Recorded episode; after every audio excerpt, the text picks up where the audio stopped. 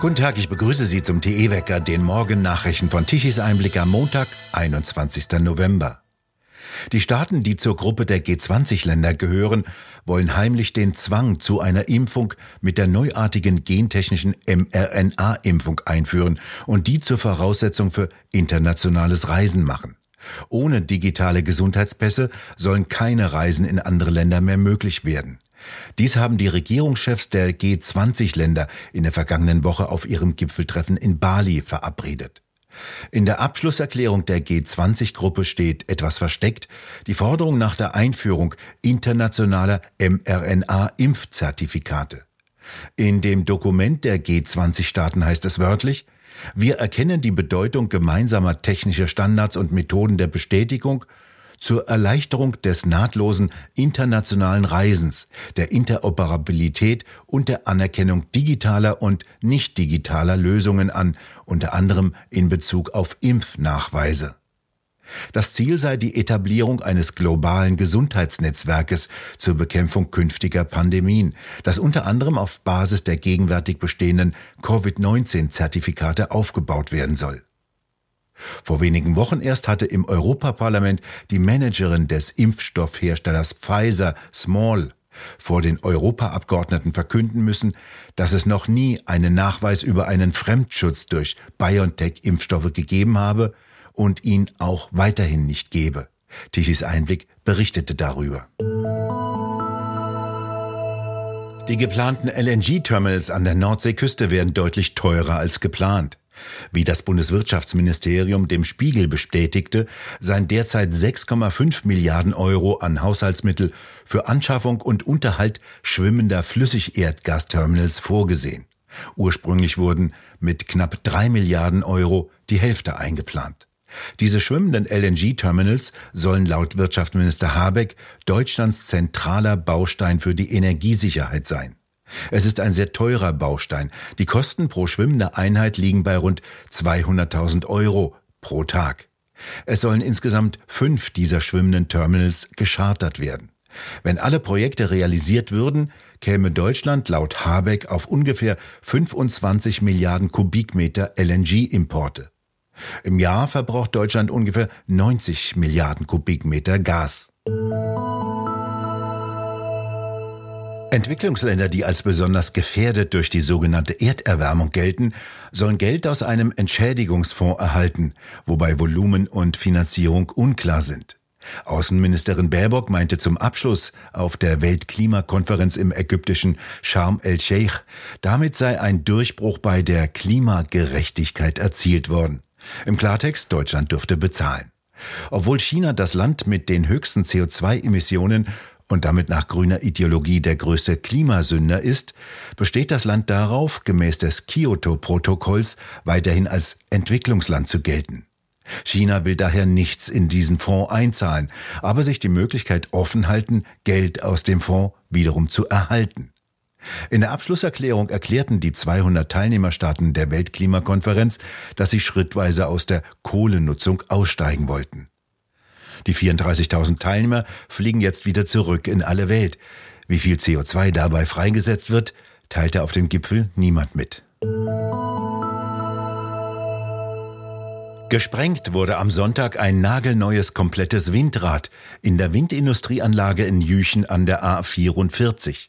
Das Windrad gehört zu den größten Anlagen in Deutschland, hat eine Nabenhöhe von 164 Meter und ist damit höher als der Kölner Dom.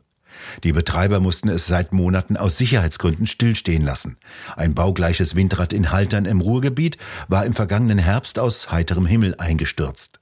Hersteller Nordex hatte im September mitgeteilt, dass Schwachstellen im Spannbeton für den Einsturz des Windrades in Haltern verantwortlich waren.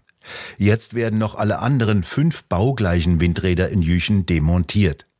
Wie hoch die Umweltbelastung einmal durch den Bau, Transport, Errichtung und zum anderen durch die Sprengung ist, wurde nicht mitgeteilt.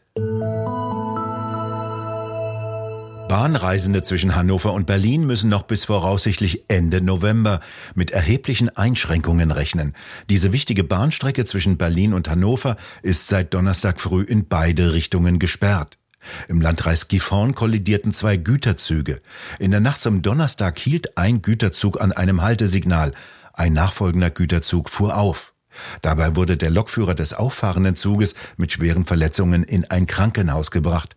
Die Lok wurde stark beschädigt und kippte ebenso um wie zwei Kesselwagen des auffahrenden Zuges.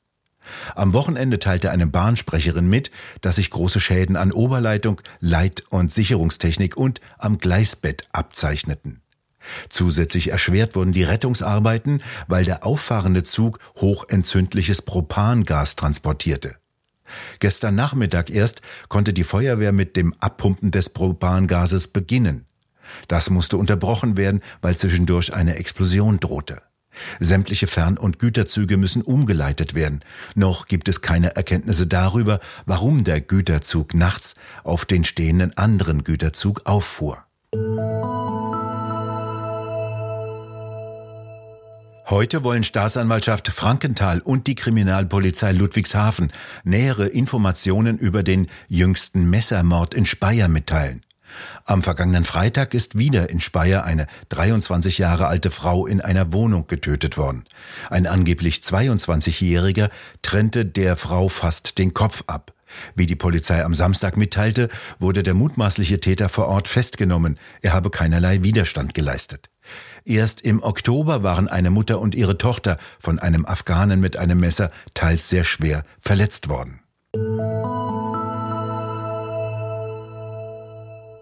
In Saudi-Arabien wurden innerhalb von zehn Tagen zwölf Menschen hingerichtet.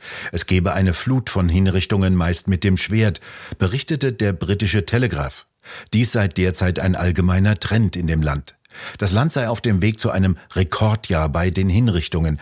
Dies, obwohl der derzeitige Herrscher Mohammed bin Salman versprochen habe, Todesstrafen zu reduzieren. Er stecke laut CIA auch hinter dem Mord an Jamal Khashoggi, dem ehemaligen Kolumnisten der Washington Post, der vor vier Jahren in Istanbul getötet wurde. Kronprinz Mohammed bin Salman saß bei der Eröffnungszeremonie der Fußball-Weltmeisterschaft in Katar in der Loge neben dem Emir von Katar. Er führte übrigens den vierjährigen Boykott der arabischen Nachbarländer gegen Katar an.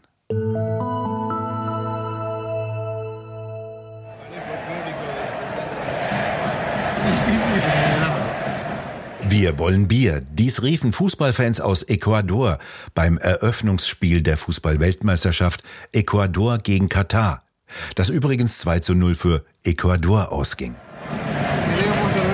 Kurz vor dem Start der Fußballweltmeisterschaft hatte Katar das Verbot von Bier rund um alle Stadien durchgesetzt.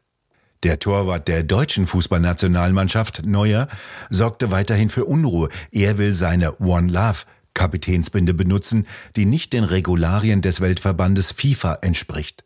Im Fußballtor will Neuer mit dieser Binde für Gleichberechtigung und Meinungsfreiheit und Diversität demonstrieren. Zum Bierverbot hat sich die deutsche Nationalmannschaft noch nicht geäußert. Und eigentlich dachte ich, die wollten Fußball spielen.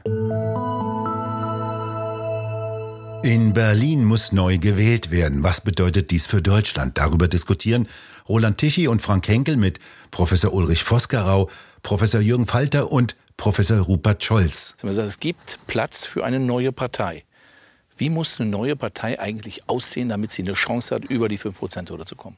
Da müssen ganz viele verschiedene Dinge zusammenkommen. Es muss so etwas wie sehr überzeugende Personen an der Spitze sein, auf die man sich kristallisieren kann. Es müssen Organisationen dahinter stehen.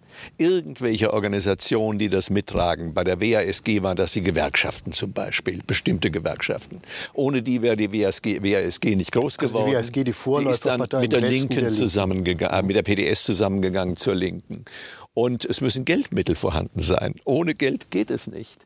Und wenn diese drei Dinge gegeben sind und Anlass zur Unzufriedenheit, dann hat eine Partei, eine neue Partei auch eine Chance, die 5%-Hürde zu überwinden. Und wie gesagt, das meiste hängt möglicherweise von glaubwürdigem Personal ab im Augenblick. Ich glaube am meisten. Ja.